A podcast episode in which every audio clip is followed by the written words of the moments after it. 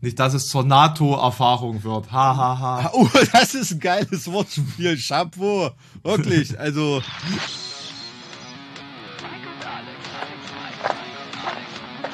Zart wie Kruppstahl. Sag mal, Vitali, Und Alex. sind wir dafür nicht schon etwas zu alt? Was es unterhält, ist besser produziert als vergleichbare Podcasts und ist informativ. Manchmal, ach Vitali, nicht zart wie Kruppstahl, der sehr gute Podcast mit Mike und Alex. Ich meine zu alt zu erleben, dass Ukraine ständig in Nachrichten ist. Ach, das meinst du. Ukraine-Krise. Mit Machtgehabe und peinlichem Säbelrasseln gemacht. Schmeckt widerlich und belastet dich. Ja, schwere Kost. Folge Nummer 65.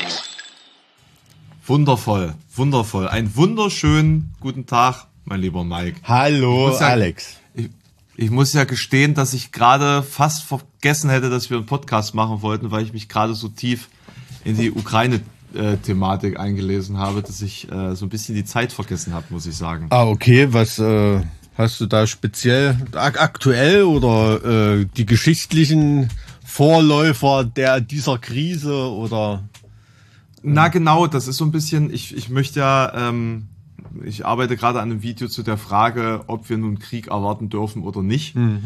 Und ähm, bin da über den Krimkrieg und Georgien und äh, äh, alle möglichen Themen bin ich jetzt so ein bisschen an die an die äh, Jetztzeit rangerückt und äh, wie man das zu bewerten hat und habe da sehr interessante militär äh, taktische Quellen gerade gefunden zur zur möglichen Doktrin Russlands dahingehend. Also es ist sehr spannend gewesen und ähm, Ja, ja, also, äh, also das ist halt, äh, wie soll man sagen, ne? Also das soll jetzt nicht irgendwie wertend sein, aber wenn man so Russland als Störeinfluss oder sozusagen als Erkältung der NATO betrachtet irgendwie, da liegt das natürlich daran, dass äh, das Immunsystem in den USA mit durch die politische Schwäche halt natürlich gerade extrem runtergefahren ist. Ne? Also wenn da ähm, da wittert man halt Führungsschwäche ne, im Kreml und ähm, dadurch kommen solche Eskapaden dann zustande. Ja, also ist ja dieser, dieser ungehörige, ungehörige Bursche, na es ist ne es ist wirklich also das ist ist ja gegen die unachtsamen Eltern aufbegehrt oder was? nein es ist einfach ähm, das ist einfach politische Machtstrategie ist das ne also da ist ein schwacher Führer in Washington und dann ist der vermeintliche Gegenpart, das ist so, ich weiß nicht, also man hat so den Eindruck gesehen, sich irgendwie ähm, da beide Lager nach den guten alten Zeiten des Kalten Krieges, ne? Ähm, wo die Welt noch in Ordnung war. Und also ich weiß nicht, wäre ich ein Karikaturist, ich glaube, ich würde da irgendwie so ein UFC Free Fight Cage äh, malen, wo sich Biden und Putin aufs Maul hauen und die Tribüne sitzt voll Chinesen. Ich glaube, das äh, beschreibt da die weltpolitische Lage ganz gut. Ne? Also so zwei Weltmächte, die da mit ihren ähm, Abstiegssorgen kämpfen und äh, ja, der lachende Dritte. Naja. Naja, also Russland kann man jetzt nicht mehr wirklich als Weltmacht bezeichnen. Ja, also würdest du ist- trotzdem, ja- würdest du trotzdem diese Regionalmacht-Terminologie da äh, äh, der der westlichen Seite sozusagen aufnehmen? Also das finde ich auch falsch dargestellt. Also ich muss sagen, das Wort Regionalmacht macht ja Sinn, weil ja Russland in jeder Region irgendwo existent ist. Als Landmasse. Von daher. Ja, ja, natürlich, Ähm, klar. Aber es ist Ja, nee, also das, das, das passt dahingehend ja nicht, dass dieses Land einfach so riesig ist, ja. Und deswegen irgendwo immer sein, sein Einfluss, seine Einflusssphäre irgendwo hat. Aber äh, als Weltmacht zu bezeichnen, weiß ich nicht, fände ich jetzt auch zu weitgehend, wenn man sich die, die gesamte Situation Russlands anschaut und auf wie wackeligen Beinen das alles steht, dieses ganze Konstrukt. Ähm, das ist ja weit entfernt von wirtschaftlich gefestigt. Konstrukte auf wackeligen Beinen stehen, das hat ja jetzt Russland nicht exklusiv. Ne? Also man hat ja jetzt nicht den Eindruck, dass da in den USA ein gesetztes politisches System am Start ist. Also da ist vielleicht aber- ein technokratischer Apparat, der da drunter ist, aber da muss ich ehrlich ehrlicherweise sagen, das kann ich in Russland auch nicht einschätzen, inwieweit das da ist, aber ähm, dass da Republikaner und Demokraten irgendwie die politische Führung im Griff haben. Ich glaube, davon kann in den letzten Jahren nicht die Rede sein. Nee, geht um die, um die wirtschaftliche Situation. Russland bekommt es halt nie auf die Reihe, äh, mehr zu sein als ein Land, das von seinen Rohstoffen abhängig ist. Und äh, der, dieser, dieser Rohstofffluch führt natürlich dazu, dass äh, die Gesamtweiterentwicklung im Hinblick auf Aber du hast es schon gesagt. höhere Wirtschaftszweige Du hast es so schon richtig- gesagt. Seine Rohstoffe. Ja, das ist natürlich eine Lage, die in, in der Deutschland nicht ist. Und wenn jetzt zum Beispiel durch Sanktionen 100 Milliarden Verlust für Rohstofflieferungen äh, Russlands im Raum stehen und die Chinesen im, im gleichen Augenblick sagen, ach komm, dann nehmen wir das ab. Ich will da jetzt nicht rumdiskutieren, ob nun Russland als Weltmacht zu bezeichnen ist oder nicht. Also für mich ist es ganz klar ein Global Player, wie immer du es auch nennen willst. Schon allein, äh, woran machst du das Wort Weltmacht äh, äh, fest? Ne? Also es ist ja rein an, an, an wirtschaftlichen, kulturellen Kennzahlen oder so. Äh, bei USA ist es fast auch, auch Also- nur also- noch, also auch nur noch also der, die militärische. Schlagkraft. Äh, Also die- die kulturelle ein- Weltmacht ist es auf keinen Fall. Es ist keine militärische Weltmacht, außer halt mit ihren. Ihren, Russland ist keine militärische Weltmacht. das Einzige, was Russland effektiv kann, ist irgendwo Atombomben hinwerfen. Aber der direkte Einfluss von Russland in Afrika oder so, erklär mir den Also mal. da- Wo hat Russland seine Finger in Afrika beispielsweise? Wo hat Russland seine Finger in Afrika? Was hat denn das jetzt mit militärisch zu tun? Also kann es doch keine Weltmacht sein, wenn es nicht auf jedem Kontinent präsent ist, sowohl militärisch, wirtschaftlich als auch kulturell. Das, du kannst doch nicht, du kannst doch nicht äh, die, die Weltmacht alleine davon ausmachen, ob die Geld verdienen oder Atombomben werfen können. Das reicht doch nicht.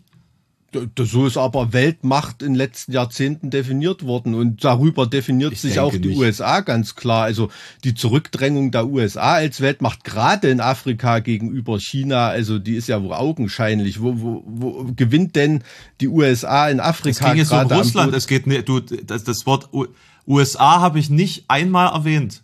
Es geht nur um Russland. Als das USA ist die USA also auch keine Weltmacht. die USA verliert, also wenn wir jetzt über, über äh, Afrika sprechen und die Frage, wo da äh, die USA ihre Finger im Spiel haben, das Problem bei der, USA ist, dass die die ganzen Verträge, die sie in Afrika durchaus geschlossen haben, an äh, chinesische Subunternehmer vergeben haben beispielsweise.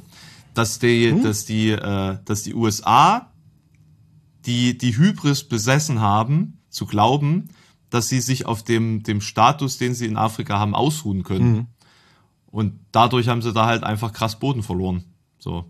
Aber wie gesagt, es geht jetzt ja nicht um die Frage, wer, wer hat mehr Potenzial, China oder, oder die USA. Es geht ja um die Frage, ob Russland überhaupt eine Rolle spielt zwischen den beiden Mächten. Und meines Erachtens ist es halt der Wurmfortsatz Chinas gerade.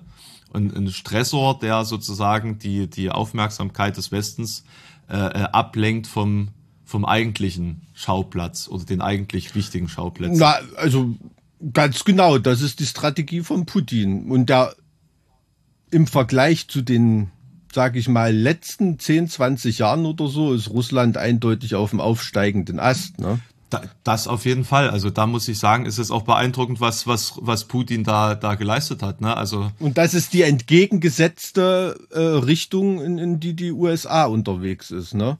Und ich definiere, also so ist leider die Menschheitsgeschichte, definiere das Wort Weltmacht. Also wahrscheinlich bin ich da äh, bin ich da staatstheoretisch durch ähm, Machttheorien und, und Machtausübungen zu sehr auf das Militärische gepolt, ne? aber so, so wird das halt in der Politologie ganz oft äh, determiniert. Es ist ganz einfach so. Ist Russland da für mich eindeutig eine Weltmacht? Also gerade auch in den letzten Jahrzehnten haben die militärisch wieder sehr, sehr aufgeholt. Russische Waffen also, sind in der ganzen also Welt da gibt vertreten. es sehr unterschiedliche Ansichten dazu.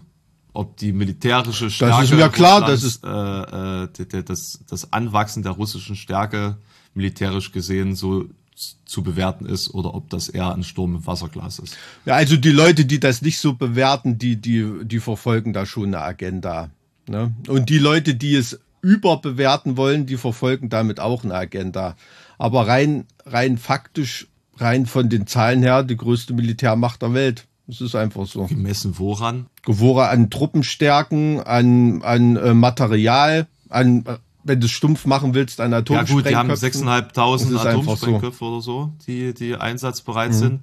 Aber ich glaube, dass das chinesische Militär ist rein zahlenmäßig größer. Ja, vor allem Mannstärke, aber nicht an Material. Wenn du Panzer, Kampfflugzeuge etc. und chinesische Technik fährt da auch nicht groß rum, ne? Ja, das ist halt auch wieder die Frage, ist China nicht vielleicht doch trotzdem nur eine Regionalmacht, weil sie sich ja nicht auf, auf, äh, naja, weil sie sich ja nicht auf entfernte Schauplätze spezialisieren.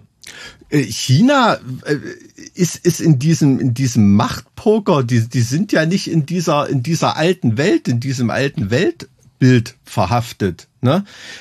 Die, China nimmt Einfluss viel, viel, wie soll man sagen, konfuzianischer irgendwie. Ähm, hinten, hintenrum ähm, über, über Finanzströme, über, über Einflusssphären, ähm, also eher so dieses Bild von einem alten weißen Chinesen, was man hat. Darüber wird, wird Einfluss ausgeübt. Ne? Und ähm, viele Länder außer China borgen USA auch kein Geld mehr. Ne? Also muss man auch ehrlich sagen, ähm, wenn China die ganzen Staatsanleihen von USA, die es besitzt, mit einmal zurückhaben wollte, dann kannst du Joe Biden über den Zaun hängen. Ne? Ähm, also Na, das Gott ist sei schon Dank sind sie und gegenseitig wiederum beieinander verschuldet. ja, und wiederum ist China äh, natürlich energiepolitisch sehr von Russland abhängig, ne? weswegen natürlich der Einfluss in Afrika ganz stark ausgebaut werden soll, um eben dort an die Ressourcen zu kommen. Ne? Aber rein von Energielieferungen her oder so ist China von Russland nicht wegzudenken. Und auch damals in der in Blöcken geteilten Welt äh, das ist eine wahnsinnig interessante Geschichte, die Konfliktgeschichte zwischen Russland und China. Die waren sich im Ostblock nie einig. Nie wirklich. Das waren immer absolute Gegenspieler. Ähm, Walter Ulbricht ist damals sogar gestürzt worden, weil er sich mehr an die äh, Chinesen halten wollte und nicht mehr so sehr an die Russen. Also die waren sich noch nie besonders Aha, okay, das, das habe ich ja noch Ja. nie gehört. Äh, äh, was, was ist da vorgefallen? Äh, Also es ist einer der Gründe natürlich. Ne? Also ein Machtwechsel von Khrushchev zu Brezhnev. Khrushchev hatte damals Ulbricht sozusagen immer machen lassen. Und Walter Ulbricht hat natürlich dann ein neues ökonomisches System eingeführt, ähm, wollte mehr marktwirtschaftliche Kennzahlen und Methoden in der DDR-Wirtschaft haben und so weiter. Und das hat natürlich Honecker nicht gepasst und der hat hintenrum intrigiert. Und ist auch ähm, dann unter anderem einmal ähm, inoffiziell nach Moskau geflogen, hat sich von Brezhnev ähm, das Okay abgeholt, Ulbricht abzusägen, weil Brezhnev sowieso ein Dorn im Auge war, dass äh, Ulbricht sich dann weiter an China orientieren wollte, was äh, was wirtschaftliche Kennzahlen, Methoden angeht, Zusammenarbeit und so weiter. Da hat ähm, die Sowjetunion natürlich da ihr teuerstes Pferd im Stall in Europa äh, so ein bisschen wegschwimmen sehen. Ist das, ist das faktisch belegt oder ist das eine Theorie? Nein, das ist keine Theorie. Das ist so. Also das, das findest du in jeder, wie soll man sagen, in jeder Untersuchung, die sich mit der Ulbricht-Zeit beschäftigt, war das ein machtpolitischer Faktor, dass Ulbricht sich von der Sowjetunion immer mehr emanzipiert hat. Und äh, Honecker hat es dann ja wieder voll dem Bruderstaat an die Sowjetunion angekettet. Ne? Hm, interessant. Also das, Also- weil äh, Bis dann Gorbatschow kam und äh, ähm, Honecker das dann auch nicht mehr gepasst hat. Also das ist in der Geschichtswissenschaft, äh, ne, also war jetzt natürlich meine Äußerung vielleicht ein bisschen Missverständnis. Da hatte Breschew jetzt nicht gesagt, was, da will mit den Chinesen ins Bett, weg mit dem. Ne? Also es war ein Faktor, der da eine Rolle gespielt hat, aber der die DDR da in einem sehr kritischen Licht hat. deswegen ist es gut, lassen, dass du ne? das nochmal so ausführlich erzählt hast, sonst hätte man es anders wahrnehmen können. Machen wir heute einen Geschichtspodcast hier oder irgendwas. Aber wie gesagt, ich verstehe völlig, was du meinst, aber für mich ist der Begriff Weltmacht immer noch ähm, total militärpolitisch oder, oder von Militärstärken besetzt. Und im Endeffekt ist es in der Menschheitsgeschichte ja so, das weiß natürlich auch Nordkorea. Ne? Deshalb haben die ja so lange nach einer Atombombe gestrebt. Du wirst nur ernst genommen, wenn du auf den Knopf drücken kannst. Sonst äh, bist du der Weltpolitik scheißegal. Ne? Ist einfach Ja, so. und deswegen liegt da halt auch so viel Wert Russlands darauf, als starke militärische Macht wahrgenommen zu werden. Aber die, die Hm. militärischen Probleme Russlands haben sie ja beispielsweise in Georgien sehr deutlich gezeigt. Also äh, solange die da nicht einen Quantensprung seit 2008 gemacht haben, ich weiß nicht. Man, man hat da schon dazu gelernt. Ne? Man hat ja jetzt auch da in den in den Kaukasusregionen, in den neueren Konflikten äh, auch Lehrgeld bezahlt, gerade was mhm. Kriegsführung mit Drohnen äh, äh, betrifft und so. Ne? Also herkömmliche Militärtechniken, die sind da natürlich ähm, ziemlich hinten runtergefallen. Das hat Russland natürlich alles mitbekommen. Aber Russland hat sich als Weltmacht immer nur militärisch definiert. Ne? Also selbst die haben Menschen und Sputnik und was weiß ich in Weltraum geschossen, während auf dem Land äh, noch mittelalterliche landwirtschaftliche Methoden aber, geherrscht haben. Das waren technische aber Einzelleistungen. Mal, das, ist doch, das ist doch der Punkt, auf den ich hinaus will. Diese militärischen Kennzahlen sagen doch überhaupt nichts über die, die Leistungsfähigkeit dieser Nation aus. Das, das mag dieser, das mag diese, das ist diese Doktrin, das ist natürlich diese Doktrin und ich verstehe selbstverständlich, was du meinst. Aber wenn man, wenn man in die Tiefe schaut, ist das Land halt ein Schwellenland, das ohne die Rohstoffe keine nennenswerte Ökonomie vorweisen kann. Trotzdem ist es, äh, ist es die Marktgröße. Ne? Also Russland hat viele große Städte, hat viele Leute, die auf einem entsprechend hohen Niveau leben. Ne? Also der Begriff Schwellenland, also das Schwellenland klingt so nach ja, wie soll man sagen, El Salvador. Nee, Schwellenland klingt sowas, nach ne? etwas, das sich in die positive Richtung entwickelt. Ich weiß nur nicht, ob man das für Russland überhaupt festmachen kann. Ah. Mike, wir leben nicht mehr im 18. Jahrhundert, wo es wichtig ist, Rohstoffe zu haben und Truppen. Das ist nicht mehr so. Deswegen. Aber wo lebst du denn? Warum wird denn jetzt gerade mit Russland verhandelt? Wegen der Truppen. Was ist, was ist der Grund, warum, warum mit Russland verhandelt wird? Ich glaube wird? nicht, dass mit Russland verhandelt wird, nur weil man Angst vor einem Militärschlag hat, sondern dass man Angst hat vor dem Verschieben der Machtstruktur in Europa. Was für, ja, und die Machtstruktur wird auf jeden Fall durch energiepolitische Erwägungen äh, verschoben. Ne? Schau mal, was da vom Bromborium wegen dieser scheiß Rohrleitung gemacht wird. Das ist doch absolut lächerlich. Das sind zwei Faktoren, auf die es scheinbar entscheidend ankommt. Wegen Russland wird wegen Energiepolitik und wegen militärischer Aktion diskutiert. Also ich denke, wenn wir, wenn wir energiepolitisch eine andere Linie, eine autarkere Linie gefahren wären, hätte, würde uns das überhaupt gar nicht kratzen in Europa. Ja, aber da müsste uns noch viel mehr kratzen, was in USA und Kanada vor sich geht, energiepolitisch. Und das ist ein Weg, den würde ich auch nicht gern verfolgen. Na, die Frage ist, gibt es nicht Möglichkeiten, unabhängig von beidseitiger Erdgaslieferung zu sein, also jeweils Frackinggas und russisches Erdgas? Ja, aber daran, daran hat doch, hat doch die USA und die wie soll ich sagen, in, in ihrem Sinne ausgebildete äh, Führungselite in Deutschland kein Interesse an der Unabhängigkeit. Selbstverständlich nicht, selbstverständlich nicht. Ist natürlich, also ich, ich lese, äh, liest du, liest du zufälligerweise Telepolis? Nee. Das klang jetzt nämlich sehr nach einem Artikel, den ich gerade gelesen habe.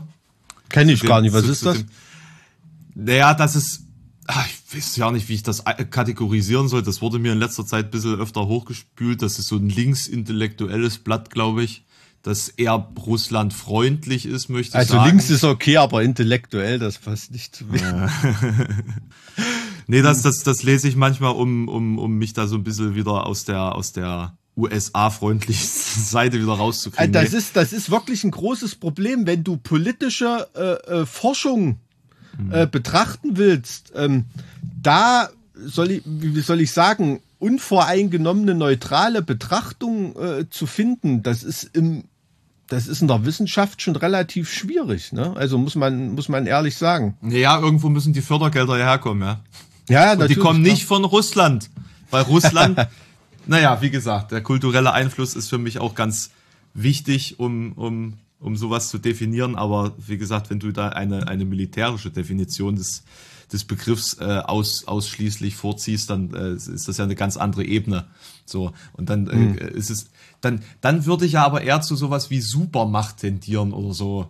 An, an, also anstelle diesen diesen Weltkontext. Ja irgendwie. gut, da können wir da können wir uns vielleicht drauf einigen. Klar, wenn du nach diesen Definitionen gehst, dann gibt es eigentlich keine Weltmacht außer China. Also das ist so, wenn man wenn man Entwicklungstendenzen betrachtet. Es ist einfach so. Also da ist der USA Einfluss am Absterben.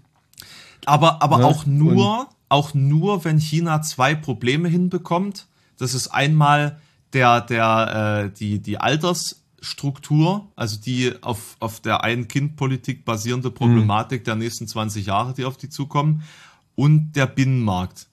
Wenn die es schaffen können, ihr, ihre Bevölkerung in, in Anführungszeichen so reich zu bekommen, dass die einen Binnenmarkt bekommen, der, der sie unabhängig vom Ausland macht, möchte ich sagen, und sie nicht mehr davon abhängig sind. Und, das funktioniert Schritt für Schritt, ja. Also da, da, Das ist ein Riesenproblem für gerade für Europa. Ne? und wenn China das hinbekommt, dann äh, sieht's äh, nicht so gut aus. Also das sagt ja eigentlich fast jeder politische Theoretiker aus allen Lagern. Ne? Also sobald China die eigenen Drehzahlen äh, wirtschaftlich darstellen kann, sieht's düster aus für die westliche Einflusssphäre. Sobald China sagen kann, ey, Arschlecken, das ist uns doch egal. Ähm, und das ist natürlich der Klüngel, den überhaupt niemand haben will. Ne? Dass da natürlich jetzt noch Russland mit China klüngelt und sich in manchen Sachen gut versteht, Energielieferungen, ähm, marktwirtschaftliche Joint Ventures und so weiter. Das kann gar niemand gebrauchen in der westlichen Welt. Ne? Ist ein, ist ein riesengroßes, ist ein riesengroßes Problem. Wie gesagt, sobald China sagen kann, scheiß drauf, was ihr da in Europa macht, das ist uns doch völlig Humpe, dann sieht's richtig düster aus. Ja, und da fra fragt man Also- sich, wie diese, diese Entwicklung so, so passieren konnte, ohne dass irgendjemand da gegengesteuert hat. Das ist einfach, also ich denke, ähm, es ist dieses Weltmacht-Hybris-Denken in der, in der US-amerikanischen Einflusssphäre. Ne? Und da ist die EU äh, und Europa absolut dabei. Ja, der, der Fall des Römischen Reiches. Es ist einfach eine Art politische Dekadenz. Also auch auch äh, koreanische oder chinesische Autos, es ist halt so eine so, so eine so eine Philosophie. Damals hat man sich immer kaputt gelacht in den Crashtests in irgendwelchen äh, Autobildzeitungen oder so ähm, über über die die Ergebnisse von den Produkten da, ne? Und die haben immer leise mitgeschrieben die Testergebnisse, ähm, haben über sich lachen lassen, kein Problem. Und zehn Jahre später haben sie konkurrenzfähige Produkte durch diesen Lernprozess. Und mehr als Hohn und Spott hat der Westen dem nicht gegenübergestellt, ne? Und das ist das Problem. Also, das ist ist ganz einfach so. Also, Ja, ich, also ich, das ist, ist auch so eine Sache, die ich, die ich sehr schockierend finde, wie auch Europa sozusagen sich völlig abhängig gemacht hat äh, in, in außenpolitischen Dingen von der NATO, in, in, in innenpolitischen Dingen ja irgendwo auch von, von US-amerikanischen Interessen. Und, ähm, und jetzt äh, wachen wir langsam auf und zahlen dafür den Preis. Ich finde das auch interessant mit der, mit dem panischen Versuch, jetzt die Chipindustrie in Europa etablieren zu wollen, wo man es ja jahrzehntelang effektiv geschafft hat, jede neue Innovation zu verlieren oder zu, zu beschränken. Ja, äh, ja. Bestes Beispiel äh, die Solarindustrie. Äh. So, die, die ja bei, bei uns im Osten mal, mal ein, ein Lichtblick war. So. Ja, ja, da- das ist natürlich, ähm, das ist natürlich ein Problem für den, für, für ein kapitalistisches System, ne? Das Profit maximieren will und deshalb immer nach dem billigsten Herstellungsweg sucht. Und wenn es dann irgendwo auf der Welt einen kapitalistischen feuchten Traum gibt, wie China, ne? Ein Land, was in einer, mit einer Einparteienpolitik kapitalistische Methoden anwendet, wo von oben nach unten per Knopfdruck Sachen durchsetzbar sind, ohne zivilgesellschaftliche Diskussion, Gegenwehr, Gewerkschaften, irgendwas anderes, man- alles, was ich, man was ich all das ausblenden kann, was, was Absolut. in der demokratischen Gesellschaft Absolut. absolut Standard sein soll. dann ja. ist es komplett überflüssig, das im eigenen System zu machen. Das war ja das, was Westdeutschland, deshalb hat ja hat ja damals Franz Josef Strauß äh, fast eine Milliarde Dollar noch in die DDR gepumpt, damit die noch ein paar Jahre über die Runden kommen, weil, weil das für ihn ja äh, das Paradies war. Ne? Es gab eine Grenze, die ganzen Armen sind nicht rübergekommen in Westen, aber sie haben billig Waren produziert direkt vor der Haustür eine Autostunde entfernt vom, vom Ikea in, in, in Nürnberg oder so. Das sind Sachen, äh, das ist die, die kapitalistische Ideologie, die sich da selber ins Knie schießt. Kapitalismus können die Sozialisten besser. Wenn es in, in, einem unterdrückerischen System stattfindet, ne, wie in China. Mhm. Ja, wo man da Russland verorten will, systemtheoretisch, das ist natürlich, äh, also ich weiß nicht, also wer jetzt äh, irgendwie Fan von Putin als Politiker ist oder so, dem ist, glaube ich, wirklich nicht zu helfen. Ne?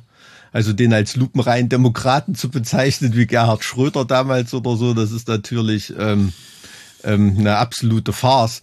Aber ob das nun der totale Raubtierkapitalismus ist oder, oder eine eine Kleptokratie oder als was man das bezeichnen will, ist, ist schon ist schwierig. Also deswegen China wird einem wirklich Angst und Bange. Ne? Muss man ehrlich sagen, also auch in, in Umweltfragen oder so. Ne? Tja, aber wo, wohin führt uns das? Nicht der Red Dawn äh, Erde, ja, wobei ja auch die Flagge ist ja auch rot. Ja. ja. ja, das ist kapitalistische Marktwirtschaft mit sozialistischen Methoden, mit, ne? also mit realsozialistische Methoden, ne? Also aber, aber meinst du, meinst du, dass, dass wir jetzt auch im Zuge dieser, dieser ganzen Seitenstraßen-Thematik bis Bochum, glaube ich, irgendwas im Pott ist ja hm. die, ist ja die neue Seitenstraße geplant, so diese, diese, hm. diese Vernetzung. Also bis Paris Asien sicherlich nicht, nee. Nee, nee, aber bis, aber bis zum Pott tatsächlich. Und der Hafen von Piräus ist ja schon in chinesischen Händen, hm. beispielsweise. So, wie, wie, was, was, was blüht uns in Zukunft? Ja, das, weißt du, wie der Hafen von Piräus in, in chinesische Hände gekommen ist? Na, durch kapitalistische, das Ausnutzen des Kapitalismus. Eine Finanzkrise.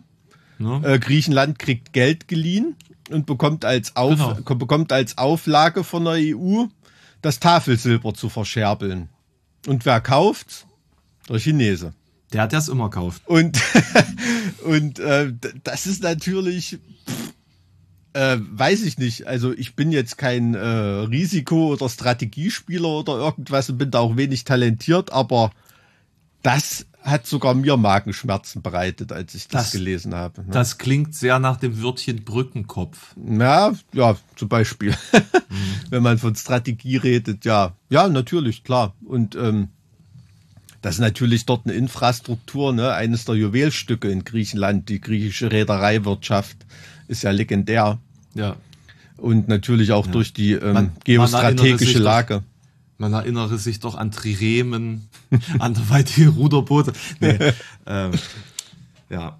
Naja. Ja, aber wie, wie, wie jetzt gegensteuern oder, oder überhaupt nicht mehr gegensteuern und sie einfach geben oder ist, also, ist das vielleicht alles, muss, alles übertrieben? Also ich muss ehrlich sagen, ich, ich, ich mache ja oft, ähm, lass es ja gucken, dass es mir zum Hals raushängt, wie weit Deutschland mit dem Kopf im Arsch der USA steckt, ne? weil es mich wirklich daran erinnert, wie weit die DDR im Arsch der Sowjetunion gesteckt hat. Ähm, das ist auch, glaube ich, das, was viele Westdeutsche ankotzt. Aber ich habe absolutes Verständnis dafür und es ist auch eine totale Notwendigkeit nach dem Krieg gewesen, kann ich jeden verstehen, der gesagt hat, wir müssen Deutschland erstmal an die Kandare nehmen. Ne? Absolut richtig, das war geschichtlich alles, ja, soll ich sagen, für mich legitimiert, ne? ist klar. Aber mittlerweile muss die EU mal aufwachen und ähm, eine eigene äh, Agenda verfolgen. Eine wirklich eigene Agenda. Ne? Also in Frankreich sind ja solche Tendenzen schon viel, viel weiter äh, mhm. als in Deutschland zum Beispiel. Und das ist die einzige Chance, die es gibt, dass diese großen Märkte, diese großen Achsen, die es da gibt in, in Europa, Spanien, Frankreich, Deutschland, ähm, zumindest ne, Italien so als kleiner Bruder, der immer Geld braucht, ähm, aber natürlich auch als wichtiges ähm, wirtschaftliches, innovatives Land. Ähm, da, da müssen die absolut. Was hast du gerade gesagt? Was? Wirtschaftlich innovatives Land. Äh, du, Norditalien ist wirtschaftlich absolut nicht zu unterschätzen. Ohne Wann in der Renaissance? Oder du meinst die ganzen Schneiderbuden, die China da gebaut hat? Warum hat China die dort gebaut? Weil es dort so scheiße ist wirtschaftlich oder was? Naja, nee, weil die damit mit der, mit der Modetextilbranche da super Geld verdienen können, indem sie ihre Angestellten zu Tariflöhnen verleihen, die in China gezahlt werden. Also ja, also der, Ganz im Ernst, der Stiefelschaft von Italien ist wirtschaftlich schon zu gebrauchen. Also ganz im Ernst. Das ist so ein bisschen falsche Darstellung. Das sind große strukturelle Probleme innerhalb vom Land. die da auch die Schuldenkrise Naja, gut, jetzt auslösen. ist, jetzt ist natürlich, jetzt natürlich die Frage in Relation zu was, ne? Also, ähm, also innerhalb der EU ist Italien nicht wegzudenken. ist das nicht trotzdem ein Nehmerland? Ja, natürlich, aber es darf kein größeres Nehmerland werden, weil so wie Griechenland oder sowas, das darf mit Italien nicht passieren. Da geht die EU einen Bach runter. Also das ist too big to das fail. ist klar. Ne? Das ist schon klar. Das ist schon Und klar. ähm, und also wie gesagt, ich bin da nicht jemand, der Italien immer so so komplett äh, runter runter macht irgendwie. Ne? Und was sich natürlich zeigt, dass diese komplette EU-Osterweiterung, dass das nicht im Sinne der Völkerfreundschaft war, ne? Sondern einfach eben auch ein großer, ja, wie soll man sagen, ein großes Beschaffungsprogramm für billige Arbeitskräfte ne? und, und, ähm, und Werkstätten. Polen befindet sich aber dadurch echt in einem starken Aufschwung. Also das, Polen macht sich. Ja, Polen macht sich, wenn man die, na, wie soll man sagen, eigentlich die Standards der EU außer Acht lässt, was Rechtsstaatlichkeit angeht, was Energiepolitik angeht. Also Polen zahlt jetzt im Moment, glaube ich, pro Tag 500.000 Euro Strafe, weil sie irgend so einen Braunkohletagebau nicht zugemacht haben. Ähm, das wirst du dir mal auf der Zunge zergehen lassen. Und das Lustige ist ja, Über, über den Braun, über den, über den äh, Tagebau haben wir tatsächlich sogar in, in äh, Rohstoff, okay. äh, in Rohstoffkunde gesprochen. Und das Lustige ist, Polen zahlt die Strafe, indem sie Fördergelder nicht bekommen. ähm, so viel dazu. Ne? Also das ist schon, ja, ist also, wenn man da so sieht, wie sich da ein Herr Orban oder die Peace-Partei, äh, Orban in Ungarn oder die Peace-Partei in Polen, wie die sich so äh, wie die sich so ähm, verhalten und wie die auftreten, da äh, kriegt man schon schlechte Laune als überzeugter Europäer, muss man ehrlich Ab- sagen. Aber liegt, liegt das nicht vielleicht auch teilweise in der, in der sehr katholischen äh, Mehrheit in Polen begründet? Was Also meinst diese, du? Diese teilweise Rücksch Rückschrittlichkeit im, im politischen Denken der jetzigen Regierung, sage ich jetzt mal, ist das nicht alles irgendwo ein bisschen katholisch fundament äh, mit Natürlich, das ist ja, Fundament? dieser Katholizismus ist das, was das erste Loch in den Ostblock gebohrt hat, ne? Absolut. Ich meine, ähm, äh, Johannes Paul II. ist ja nicht umsonst irgendwie Papst geworden, ne? dass das in Pole damals war. Das ist schon klar.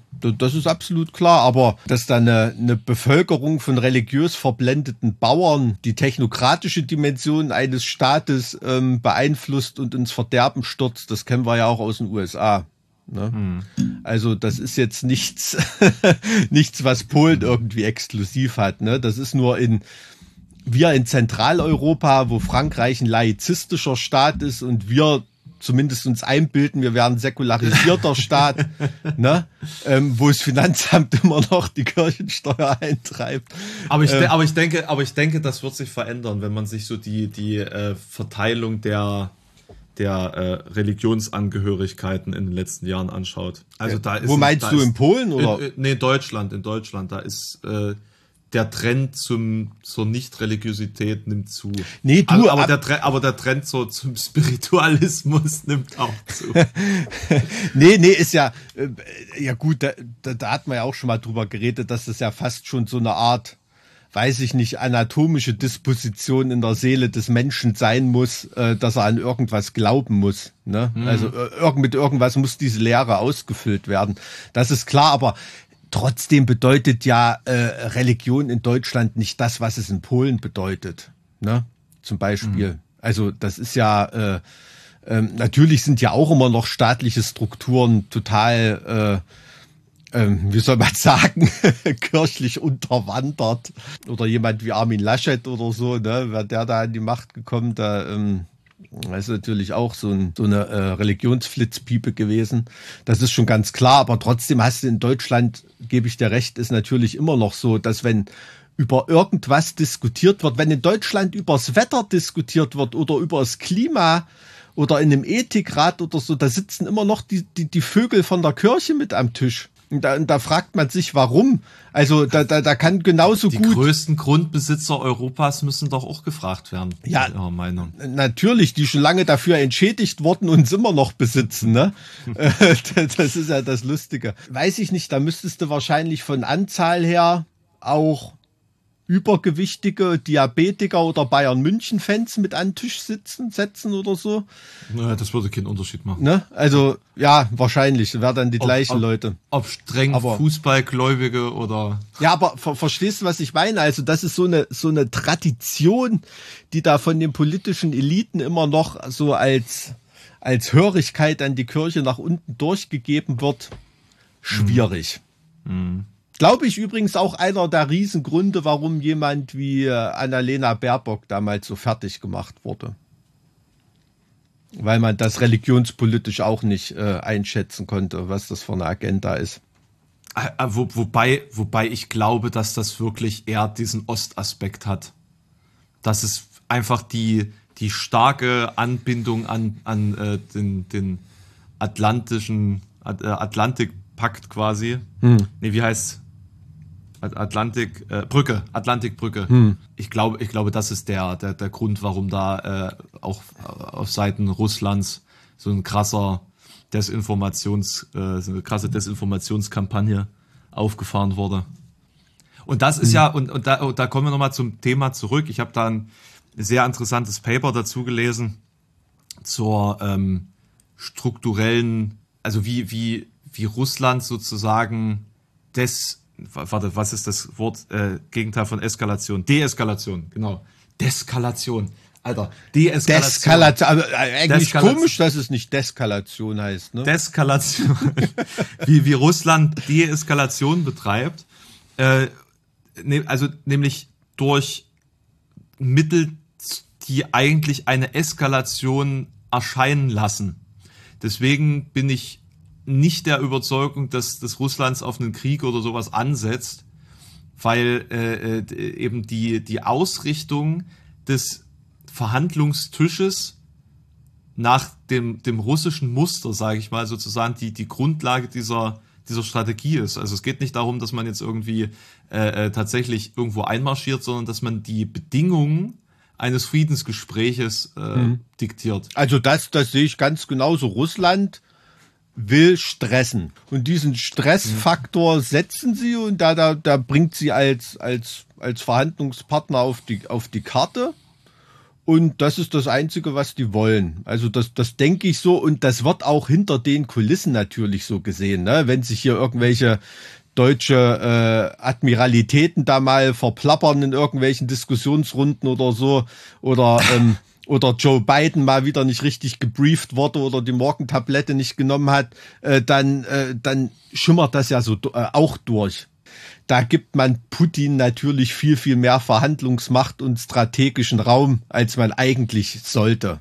Ne? Das ist halt das Problem, wenn man, das Problem in Anführungszeichen, wenn man in äh, freiheitlichen Staaten eine Presse hat, die mit solchen Schlagzeilen Geld generieren kann und auf der anderen Seite eine Presse, die von oben gelenkt wird und das einfach Absolut. sagen muss, was, was der Staat will. Ja. Absolut, na klar. Und du musst mal überlegen, ne? Also der Führer der freien Welt, der US-Präsident, kriegt's nicht auf die Kette gegenüber gegenüber jemanden wie Wladimir Putin das Pokerface aufzubehalten. Also da so viel zu unserer Führungsstärke und wo man steht im westlichen Lager. Ganz Ich ehrlich. weiß, ich weiß ne? jetzt nicht, worauf du dich jetzt beziehst. Ja, Das- da hat damals zum, äh, in dem einen, in der einen Regierungserklärung, in der einen Regierungserklärung, die er gegeben hat, hat er gesagt, ähm, es kommt drauf an, wie Russland einmarschiert. Wenn sie so ein bisschen einmarschieren, da werden wir nichts machen. Äh, da wurde dann natürlich gleich ein paar Stunden später zurückgepfiffen, das Statement irgendwie, aber I said what I said. Ne?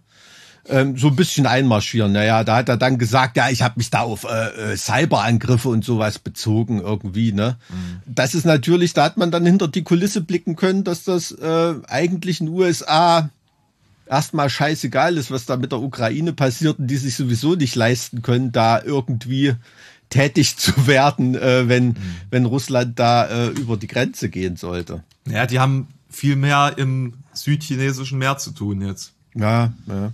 Und warum sollte sich Putin die Ukraine auch gänzlich so ans Bein binden wollen. Naja, da, da Putin die wichtigen Stücke ja schon hat, Ja, natürlich. ist das, ist das Einzige, was er will, also das ist meine Theorie jetzt, am Ende die Legitimation der Gebietsgewinne. Also ich glaube auch nicht, dass es ihm um irgendeinen NATO-Bullshit geht, weil er selbst weiß, dass was auch immer er da verlangt, sowieso nicht bekommen wird. Nein, aber, aber diesen, diesen NATO-Bullshit, das jetzt noch mit, mit Stress und, und Zank zu vergelten, das ist, ihm natürlich auch eine Genugtuung, ne? weil in Sachen NATO-Osterweiterung ist Russland einfach komplett verarscht worden. In einer, in einer Phase ihrer eigenen Schwäche. Na, naja, äh, weiß ich nicht, ob man das so sagen kann. Schließlich wird da ja Bezug genommen auf Verhandlungen und Gespräche aus einer Zeit, als der Warschauer Pakt ja noch existiert hat. So, und, und da die Osterweiterung auf die Staaten des Warschauer Pakts ja gar nicht zur Debatte standen. Da Das ja hättest gar du jetzt Teil schon der vom Verhandlung. DDR-Staatsbürgerkundelehrer ein paar auf den Kopf gekriegt. Warschauer Pakt, das ist natürlich NATO-Sprach, ne? Ähm, das ist der Warschauer Verteidigungsvertrag. Aber nee, äh, nee, weißt, also nee, ich meine nur, ne, man ist natürlich immer schon selbst so ein bisschen voreingenommen. Das, das merkt man mitunter manchmal auch in der, in der Wortwahl. Und völkerrechtlich sind natürlich diese Annexion der Krim und so äh, ist natürlich überhaupt nicht äh, gedeckt und, und wird auch nie gedeckt sein oder so, aber rein realpolitisch ist da bei jedem Land der Welt ein Haken dran. Also da, da, da gibt, da ist nichts mehr, was er irgendwie, was er legi legitimieren müsste. Na, das hat Also- doch der, der, der, der, der Vize, Vizeadmiral hatte das doch gesagt und ist deswegen doch äh, gefeuert worden, ne? Ja, ja. Ja, aber, aber mal ganz ehrlich, das kannst du halt auch nicht sagen. So, so offiziell. Das ist halt, wow, Alter, was? Nein, so. Das war schon Na, echt ein aber Fauxpas so- für jemanden, der so hoch steht. Also, Na, was heißt ein Fauxpas? So reden die Leute auf dieser Ebene, ne? Aber er hat's halt im komplett falschen Kontext mit einer laufenden Kamera gemacht. naja, selbstverständlich. Und so selbstverständlich, dumm, Das meine ich ja. so dumm darf jemand mit so vielen Streifen nicht sein, ne? Nee. Um, um Gottes Willen. Nee. Also, äh, aber es ist ganz Also, einfach so. Was ich, was ich halt zu dieser NATO-Osterweiterung noch sagen wollte, das ist natürlich ein großartiges Mittel, um diese ganze Aktion zu legitimieren, ja, und um, um die, um die Situation äh, zumindest rein, rein argumentativ umzukehren. Ob das jetzt bei den meisten verfängt oder nicht, spielt gar keine Rolle, weil es ist ja was, was man seinem eigenen Volk und der, der eigenen Seite sozusagen kommunizieren kann. Und äh, so wie es aussieht, scheint es zumindest innerhalb Russlands sehr gut zu ziehen. In, in der Ukraine beispielsweise zieht es gar nicht. Und da hat Russland ja auch versucht, mit so einem Infokrieg sozusagen die, die, die, die Masse auf ihre Seite zu ziehen irgendwie. Ähm, aber es ist tatsächlich selbst so, das ist ja auch so Teil der, der, der, der Diskussion, ob im, im Donbass beispielsweise freie Wahlen oder so stattfinden sollen unter, unter äh, UN-Aufsicht und so weiter und so fort. Äh, 70 Prozent der, der Leute im Donbass würden sich nach wie vor für die Ukraine entscheiden. Und, und dementsprechend äh, muss man sich halt jetzt anderweitig irgendwas. Das, das weiß ich nicht. Also ich, ich kenne da die Zahlen nicht, aber das ist, na- ist natürlich denkbar. Ne? Also mit der Argumentation hast du dann aber natürlich die Krim-Annexion per Volksabstimmung auch ähm, legitimiert. Ne? Naja, es müsste halt eine Volksabstimmung unter UN-Aufsicht geben. Ja, ja, natürlich, klar. Ja. Also das, was auch immer da die Abstimmung war, Aber an Äh. andererseits Na- NATO-Osterweiterung, das richtet sich natürlich da meine Kritik nur komplett an die NATO. Ne? Dass jetzt ein Land wie Litauen oder so völkerrechtlich äh, absolut das Recht hat, einem Bündnis beizutreten äh, und auch ein vitales Interesse daran hat und so ist ja vollkommen verständlich und das gönne ich denen auch, ne? den, den baltischen Staaten.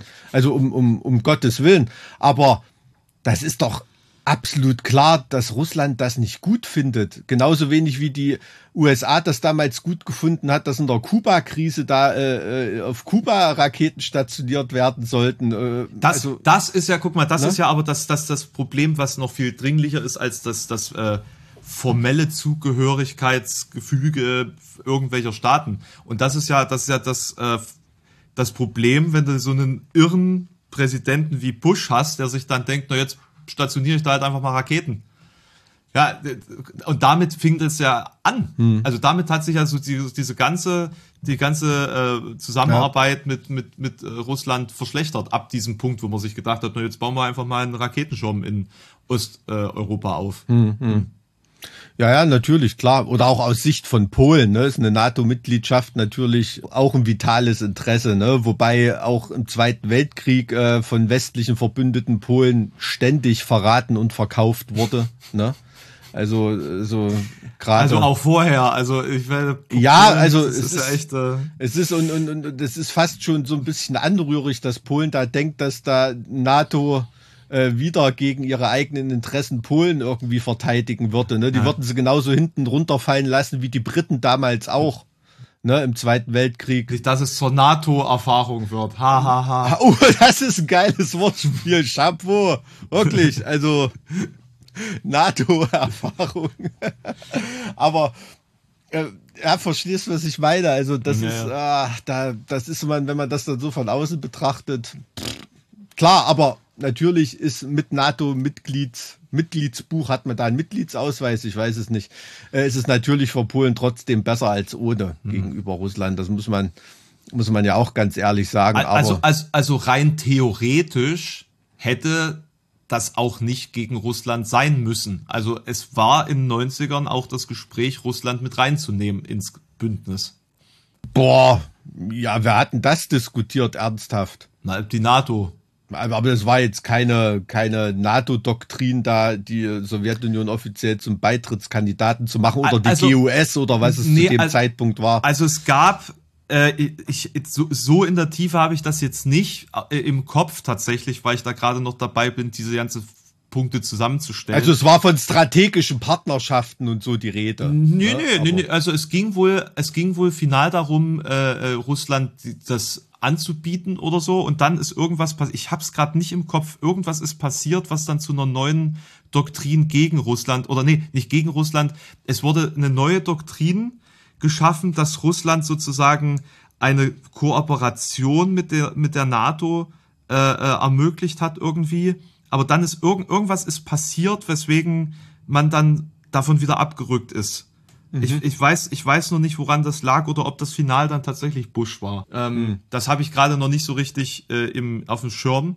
Aber Fakt ist, dass es nicht die ganze Zeit gegen Russland hätte gehen sollen. Das ist, glaube ich, Nein, tatsächlich auch auf, also- auf Putins, auf Putins ähm, Agenda zurückzuführen, der Russland halt einfach wieder groß machen wollte, was ihm Absolut. ja ein Stück weit wirklich gelungen ist.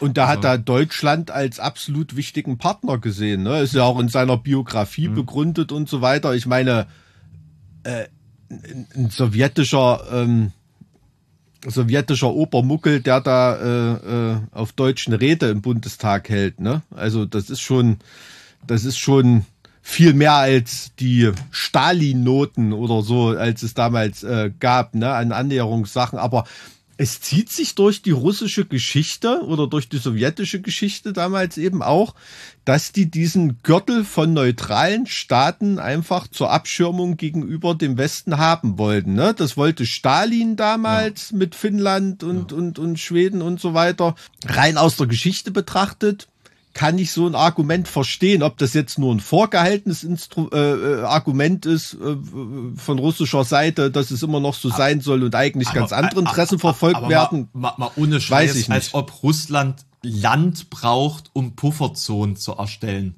Russland. Russland ist eine Pufferzone in jede Richtung. Ja, natürlich, aber du kannst ja nicht jedes Mal alles bis kurz vor Moskau kurz und klein hacken lassen, warten bis der Winter kommt und dann, äh, dann sehen wir mal weiter. Ne? Das ist schon. Pff. Also da sind mittlerweile schon ein paar, paar Städte wie ähm, Murmansk zum Beispiel, der Hafen von Murmansk oder sowas. Das willst du auch nicht unbedingt aufgeben, ne?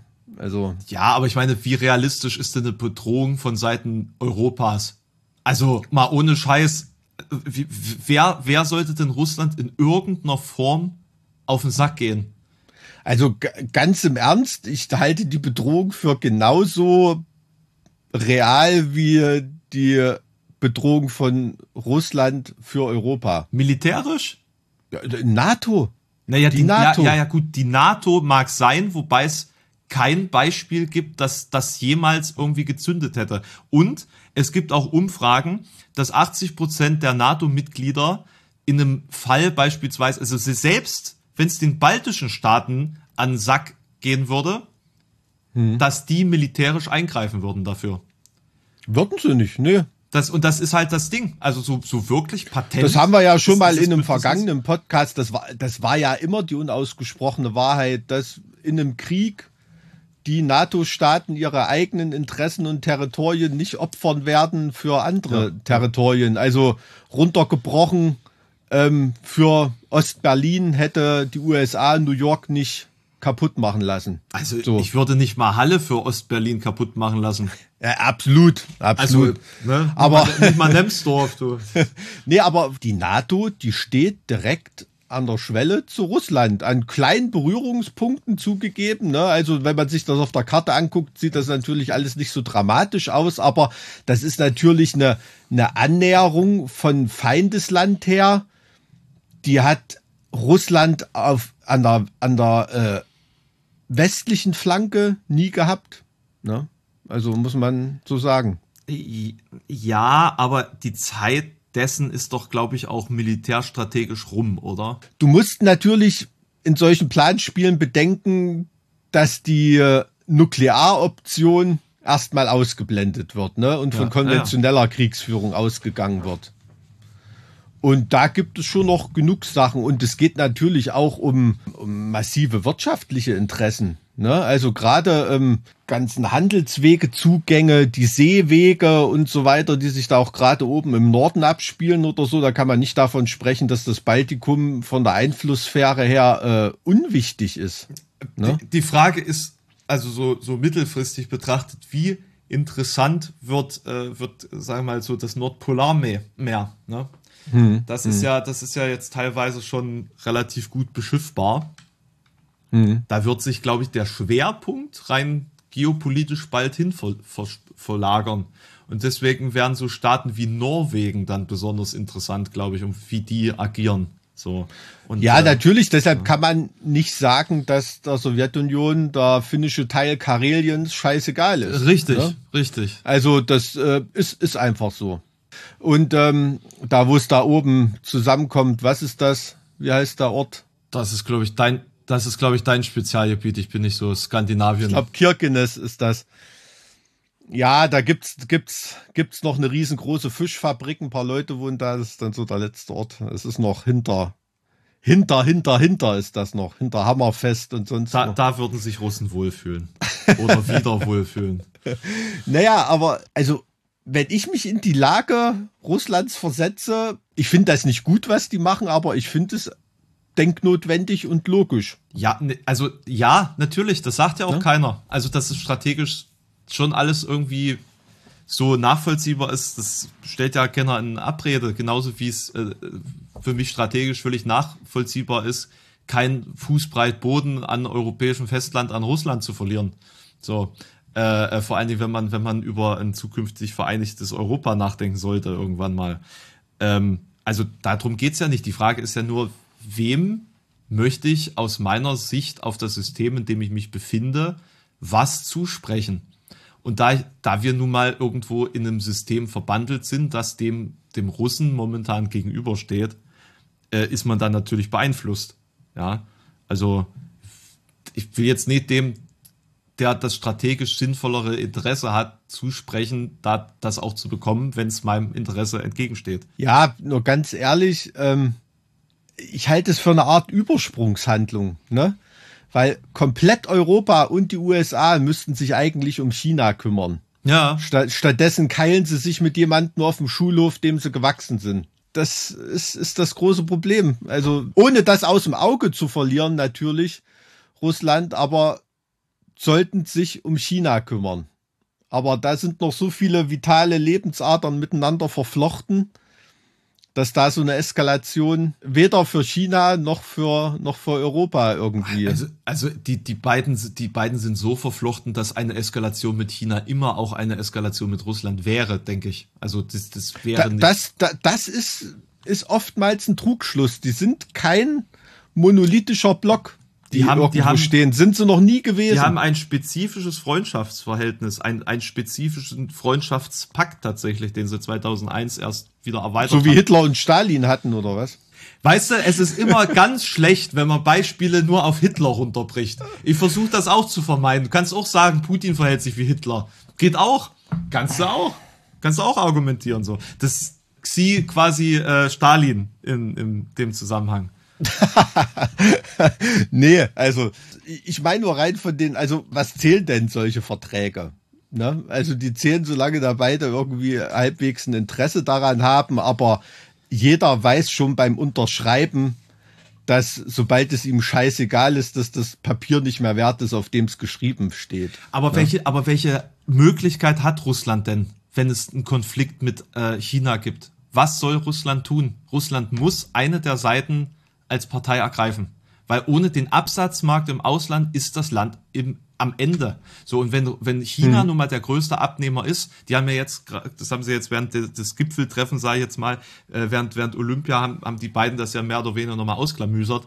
Die, die fahren ja ihre Lieferungen nach China nochmal drastisch nach oben jetzt. Ja, ja, natürlich, aber diese energiepolitischen Verflechtungen, die darfst du doch nicht mit einer ideologischen und, und äh, mit einer ideologischen und politischen äh, Einheitsfrontenbildung. Nee, das ist ja viel wichtiger. Das ist ja viel wichtiger. Ja, natürlich Russland ist das ist völlig wichtiger. abhängig von, von China, wenn es gegen, wenn, wenn der, wenn der Westen sagt, wir, wir machen jetzt hier äh, was. mit China ist energiepolitisch auch völlig abhängig von Russland. also, eh, des, deswegen, das ist ein Block. Deswegen, du, du kannst die beiden nicht voneinander trennen, wenn es zu einem internationalen Konflikt mit China geht. Ja, aber deshalb wird China, man kann nicht daraus ableiten, dass China im Interesse von Russland handeln wird und Russland im Interesse von China handeln wird, politisch und machtpolitisch gesehen. Na, das kann man daraus nicht unweigerlich ab, ableiten. Also ich, ich denke schon, dass es eher wahrscheinlich ist als ein ideologisches oder politisches, äh, politischer Zwang, der da dahinter, wie gesagt, Äh, du, jetzt Russland redest ist du von der, jetzt redest du von der Wahrscheinlichkeit. Da gebe ich dir natürlich recht. Russ- aber das- man das- kann es daraus nicht ableiten. Das, ist doch, das, ist doch das, was ich versucht habe zu erklären, äh, als, weil ich, weil ich so auf diesem, diesem Schwellenland rumreite, auf dieser Rohstoffabhängigkeit. Da Russland nun mal von seiner Rohstoff, seinem Rohstoffexport abhängig ist, ist es, ist es für sie von, von fundamentaler Bedeutsamkeit, dass sie einen Absatzmarkt haben. Und wenn China sich, sich immer weiter unabdingbar macht für Russland, was sollen sie denn machen? Die müssen mit, mit China koalieren, egal in welchem Fall, weil der Westen müsste ja sozusagen China zusätzlich ersetzen, wenn, wenn sie wollen würden, dass Russland sich da äh, raushält. Ja, aber da, da, da gehst du von einer falschen Prämisse aus. Es ist für Europa völlig undenkbar, keine Energielieferung mehr aus Russland zu beziehen. Die hängen an, an russischen Energieadern genauso wie ein Junkie, äh, wie China das tut.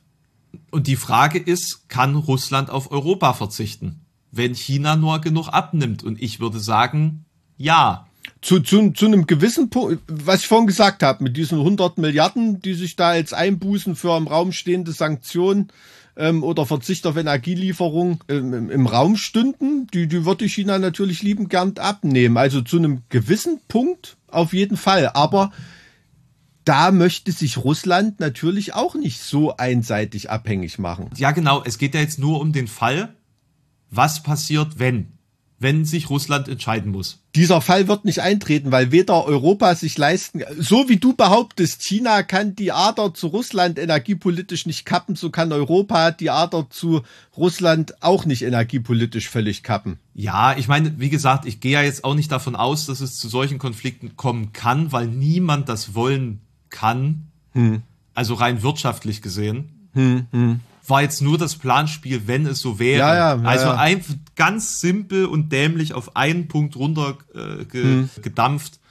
Wofür entscheidet, müsste sich Russland strategisch dann entscheiden?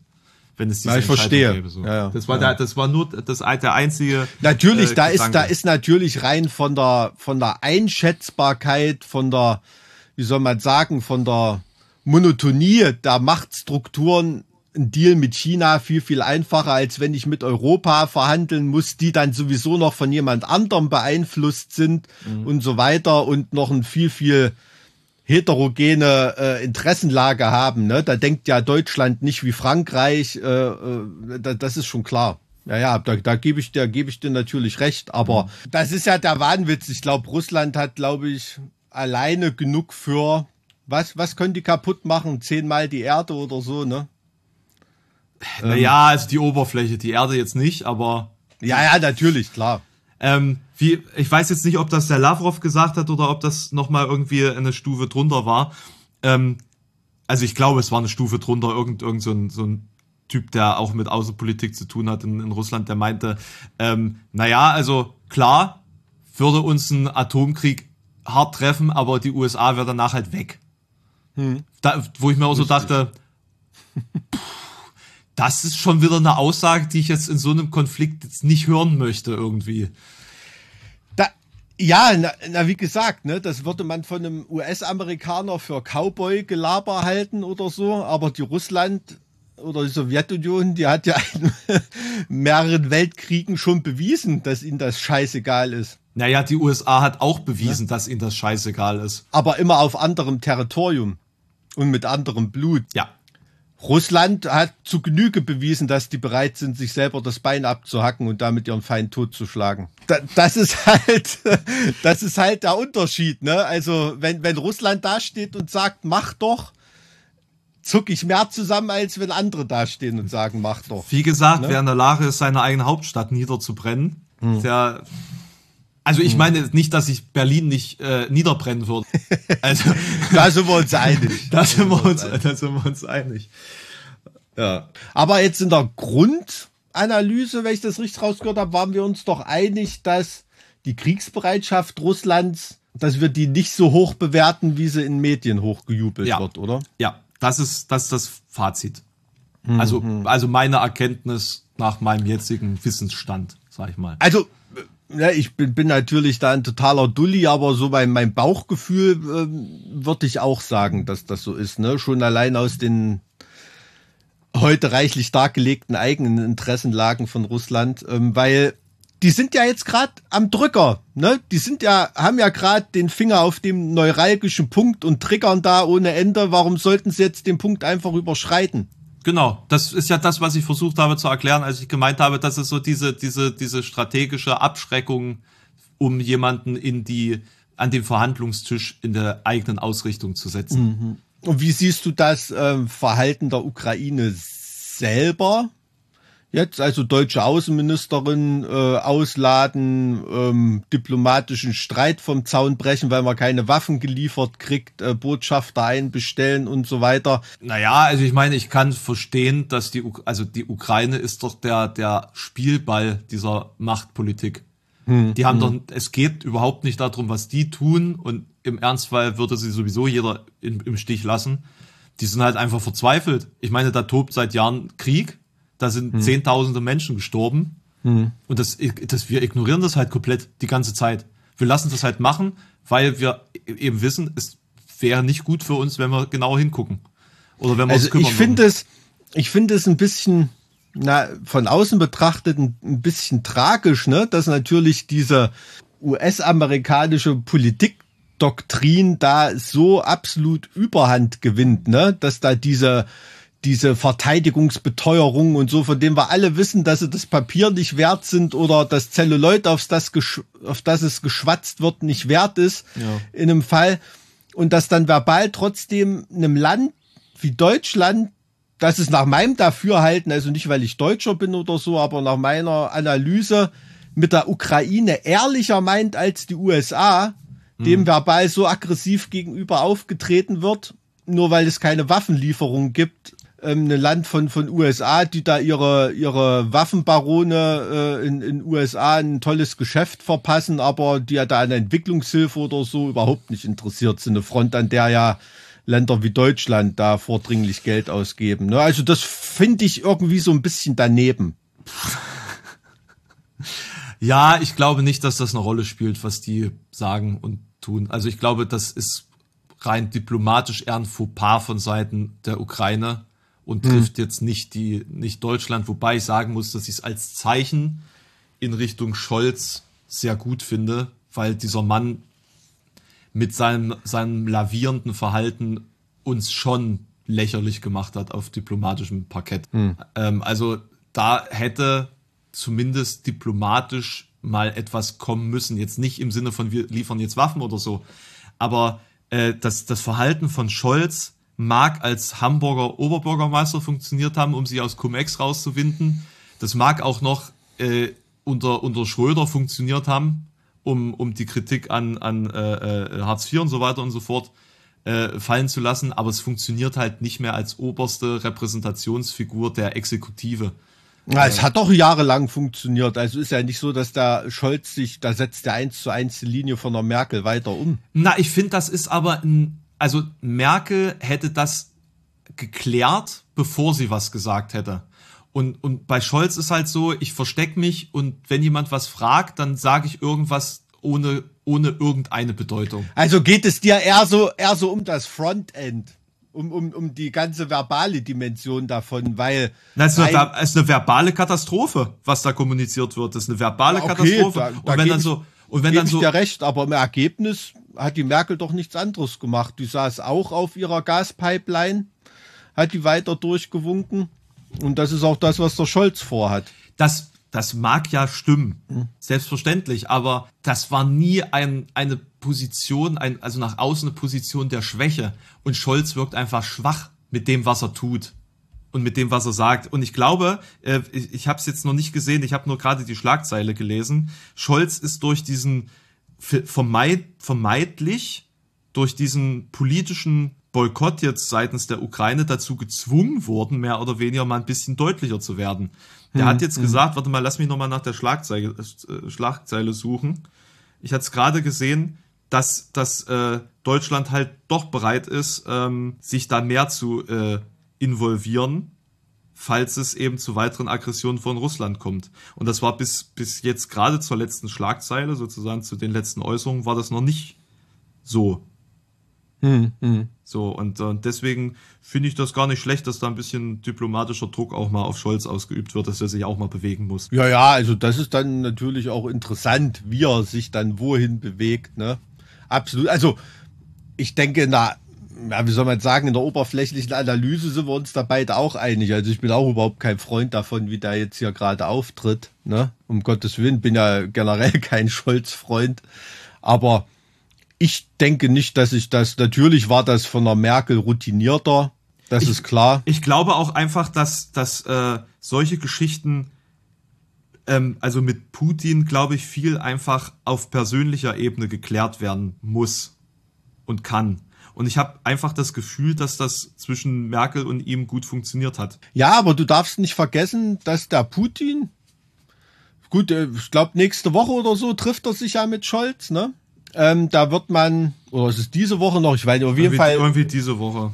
Auf jeden Fall steht das, steht das unmittelbar bevor, aber der Putin macht natürlich auch, was da ein Keil in das gegnerische Lager treibt. Und da Scholz nicht gut aussehen zu lassen und stattdessen erstmal Macron zu hofieren und so weiter, das ist natürlich das Spielchen, ähm, was ich mir auch nicht entgehen lassen würde, wenn ich da auf Putins Seite wäre. Ne? Auch wieder völlig verständlich, dass das so läuft. Ja, ja. Und da ist der Scholz, gebe ich dir völlig recht, selber dran schuld, wenn er wie so ein dummer Junge behandelt wird. Also absolut. Also beispielsweise hat Scholz ja gesagt, äh, dass man wahrnehmen müsste, dass es da Soldaten an der ukrainischen Grenze gibt.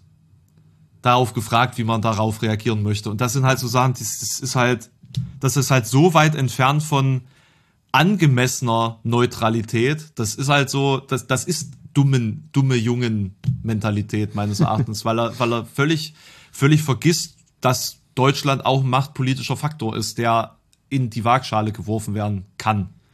Sollte, Ja, sollte, wenn man, wenn, also es geht ja, es geht ja de facto um nichts, wenn man das, wenn man das jetzt mal diese, diese Analyse zu Ende bringt, weil, weil wir, also zumindest aus unserer Perspektive, wird es ja nicht zu einer militärischen Eskalation kommen.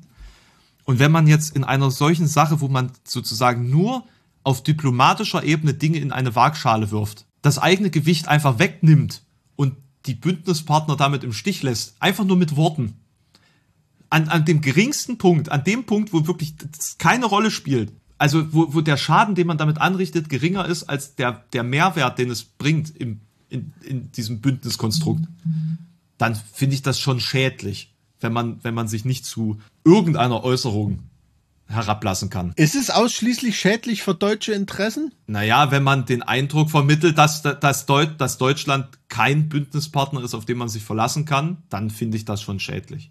Ja, gut, Und es, also ist, es ist halt auch ein Move der Schwäche und ich glaube, dass das auch aus russischer Sicht komplett. wir sind uns äh, auch also- einig, dass jetzt, äh, haben wir ja vorhin gesagt, dass die USA kein Bündnispartner ist, auf den sich die Ukraine irgendwie verlassen kann. Das ist schon klar. Ich bin mir nicht ganz sicher, was für ein Spiel Macron und Scholz miteinander spielen. Meinst du, die spielen Spiel? keine Ahnung, ob das vielleicht nicht, nicht, nicht Good Cop, Bad Cop, aber äh, blöder Cop und schlauer Cop äh, gegenüber Putin vielleicht ein bisschen ist. Also ich bin mir sicher, Frankreich und Deutschland haben in diesem Konglomerat Russland gegen USA schon bilaterale Abstimmungen, wie sie ihre gemeinsamen Interessen da miteinander durchsetzen. Und man darf natürlich aber auch nicht vergessen dabei, Scholz ist gerade gewählt worden. In Frankreich wird erst noch gewählt, ne? Deshalb ist Macron natürlich ein bisschen getriebener. Ich, ich glaube, da, ja. da steckt, steckt noch ein bisschen mehr dahinter und natürlich das deutsche Interesse an der Gaspipeline, ähm, was natürlich durch die Parteien durchgeht, ne? Außer jetzt bei den Grünen vielleicht und beim rechten Flügel der CDU, äh, die da gerne auch äh, lieber amerikanisches Fracking-Gas haben wollen. Aber, boah, ähm, ich kann das noch nicht so richtig einschätzen. Aber was ich interessant fand im Deutschlandfunk bei der Presseschau, wurden ja natürlich auch japanische, chinesische Zeitungen und so zitiert. Und da war das Bild von dem Lavieren von Scholz gar nicht so negativ mitunter. Ne? Also die, die, das wurde da eher als Besonnenheit gedeutet. Also gerade auf der asiatischen Seite. Ähm, fand ich interessant. Also ich bin, Ja, da ja, auch eher auf, ich bin da auch eher auf deiner Seite. Aber Nee, es gibt also auch ich- andere Wahrnehmungen. Ich will jetzt, ich will jetzt ja auch nicht sagen, dass es, dass es falsch ist, da neutral zu bleiben, aber das ist ja so eine, fast eine Negation der Anspannungssituation gewesen. Äh, d- d- des Verhaltens in den letzten Tagen, also jetzt vielleicht nicht in den letzten ein, zwei Tagen, aber vorher. Ich weiß, ja, ja, verstehe ja. ich. Ja. So, ja, und- nee, ist schon klar. Und also klar, vielleicht ist das eine Strategie und vielleicht geht die mir nicht auf, weil, weil ich äh, auf diplomatischer Ebene oder, oder, oder äh, außenpolitischer Ebene das, das Beziehungsgefüge nicht verstehe. Und äh, es ist vielleicht sogar das Schlauste, einem quengelnden Kind einfach die kalte Schulter zu zeigen. So, ja, dann stell doch da deine 130.000 Mann hin. Ja, dann versorg die jetzt mal die nächsten Monate. Ich bin mal gespannt, ja, wie lange du da Bock drauf hast, das zu machen. Und so weiter und so. Ja, vielleicht, vielleicht. Kann ja sein. Aber es macht halt zumindest nach außen keinen guten Eindruck. So, und als Bündnispartner würde ich mir denken, wow, die haben 5000 Helme geschickt, ja. Zu Und- große. Und, und, und ich, und ich frage mich halt, weil, weil ich mittlerweile ja schon weiß, also, äh, also weiß, wie, wie so Sachen gehandhabt werden in Deutschland, haben die vielleicht die TÜV-Prüfung nicht bestanden oder so? Gibt es da Gründe, dass, Übergrößen. Übergrößen gewesen. echt? Es ist, äh, Also habe ich Mike, irgendwo Mike, gelesen. Mike, ohne Scheiß, ganz ehrlich, das ist doch, das ist doch, das ist doch peinlich. Das die ist doch einfach zu nur, klein oder zu groß für das die ist doch, das ist doch einfach nur fucking ridiculous. Ja, da, da brauchen wir nicht drüber reden, auch noch das Statement von, von der Verteidigungsministerin dazu. Klar, da, da, da brauchen wir, brauchen wir natürlich nicht drüber reden, aber trotzdem, also ich finde es nicht nur negativ, wenn man sagt, ey, ihr liefert da alle Waffen hin, wir machen es halt nicht, wir sind hier der größte Entwicklungshilfegeber für die Ukraine. Ja, das Ähm, interessiert, das, aber das, das interessiert doch Statement- die, also das interessiert doch die Weltöffentlichkeit nicht, vor allem wenn die weiß, dass es um eine russische Gaspipeline geht. So, da, da ist doch die Wahrnehmung Deutschlands nach außen eine ganz andere, nämlich die des, des, äh, des äh, Staates, das, äh, der sich raushält, weil er wirtschaftliche Interessen anderweitig mit Russland verbindet. So, und, und, Also, und das sieht halt natürlich- schlecht aus in diesem Bündniskonstrukt. Wenn da einer korrumpiert ist durch wirtschaftliche Interessen. Und, und äh, Scholz dann sagt, das ist privatwirtschaftlich. Nee, ist es nicht. What the fuck? Was Ja, ist das? Also ich denke, es ist ein großes Aha-Erlebnis für die Weltöffentlichkeit, insbesondere für die Bündnispartner, dass auf einmal sowas wie ein Aufmucken oder Abweichlertum von Deutschland wahrnehmbar ist. Ne? Hast du das gerade in Kombination mit Olaf Scholz Verhalten ges gesagt, ja? Aufmucken. Also es ist rein, rein vom Ergebnis her, es ist ein Aufmucken. Ne? Es Nee, ist nee, natürlich es ist verbal nicht so. Nee, nee, Scholz ist stehen geblieben, während sich die anderen bewegt haben. Ja, dann nenn es halt passiv-aggressiv und nicht aggressiv im Sinne von aufmucken, aber es ist dann eben passiv-aggressiv aufgemuckt. Es ist Abweichlertum. Ne, und, und dafür war Deutschland bündnismäßig eigentlich nie so besonders bekannt. Gut, da hat Schröder mal wahlkampfmäßig nicht bei einem Golfkrieg mitgemacht oder so, klar, geschenkt. Aber das hat ja nur so im eigenen Land eine Rolle gespielt. Aber es ist schon eine interessante Neuwahrnehmung von, von Deutschland. Ne? Und äh, wie gesagt, ich fand es interessant, dass da Deutschland so ein bisschen als Friedenstaube wahrgenommen wurde von manchen Medien in der, äh, im Ausland scheinbar. Aber ist natürlich auch kein vollständiger Überblick, den man da in so einer Presseschau mal hat. Ne? Aber dass es solche Stimmen gibt, fand ich interessant.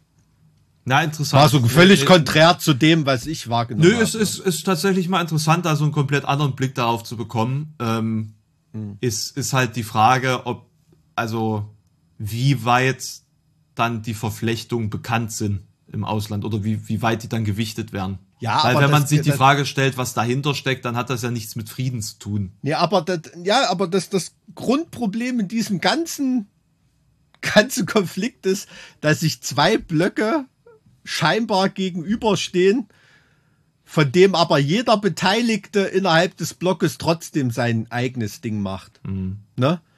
Und deshalb gibt es da keinen klaren Grenzverlauf und zwischen diesen Fronten mit Knöpfchen drücken und so ähm, hüpft da Putin halt hinterher. Die Klaviatur, die beherrscht er schon sehr, sehr gut und am besten dort von allen Beteiligten. Das muss man ganz ehrlich sagen. Ja, weil er, weil er eben auch die, die, ähm, die direkteste Macht besitzt, Dinge umzusetzen in seinem Staat. Ja, und, und man muss ehrlich sagen, also, weil du vorhin sagtest, ja, na, dann versorgt doch die Soldaten dort oder irgendwie die Soldaten, die muss er sowieso versorgen, hat sie halt nur woanders hingestellt, ne? Natürlich ist so eine dann erhöhte, eine erhöhte Mobilmachung ist ein bisschen teurer, klar, aber nicht, nicht so viel teurer, dass es ihm da keinen Nutzen bringt, ne? Also da kann schon, hat schon mit relativ wenig Aufwand da einen riesengroßen Haufen hingekackt vor die Haustür von allen, ne? Das muss man ehrlich sagen. Naja, Also Chapeau dafür. das ist jetzt, Finde ich nicht gut, aber ist, weiß nicht, krass. das ist jetzt nicht das Fazit dieses Podcasts, oder? der große Haufen. Chapeau Putin. Ich habe gesagt Chapeau dafür. Also muss man schon ehrlich sagen, wieder da alle aus der Reserve lockt damit. Also es ist nicht Bewunderung, was ich hier preisgeben will, aber es ist, finde ich krass. Finde ich krass und, Und, und morgen, zeigt morgen, auch morgen die In der, Schwäche. morgen in der Zeitung, äh, morgen in der Metal Hammer, Heaven Shall Burn sind auf Seite Russlands. Wenn man das völlig In den, in den, Spring, in den will. Springer-Medien werdet ihr dann zerrissen. Ah ja, in Springer-Medien. Nee, aber, aber ganz, ähm, ganz im Ernst, das ist schon, ist schon vor allem auch, dass der Putin so agieren kann, ist vor allem ein Zeichen unserer aller Schwäche, ne? Der anderen beteiligten Länder, das muss man ganz ehrlich sagen. Und da hat sich keiner mit Ruhm bekleckert und das macht eben auch diese, naja, wie soll man sagen, diese diplomatische Dünnhäutigkeit so ein bisschen aus. Ne? Dass sich da eben die Schwächen der anderen einfach bloßgestellt werden von Putin.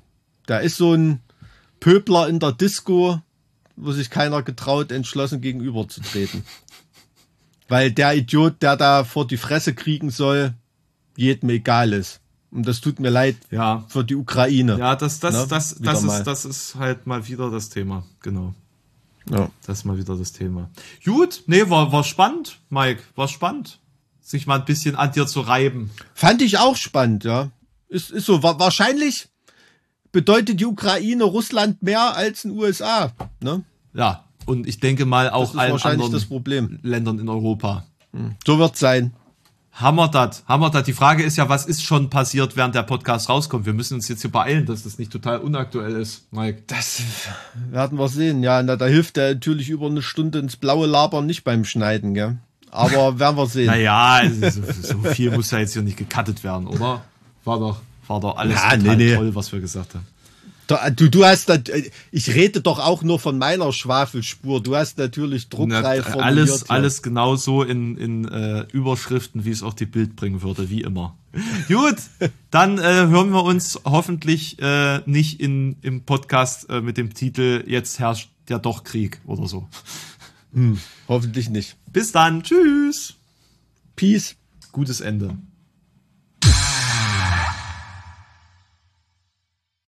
Kapitalismus können die Sozialisten besser.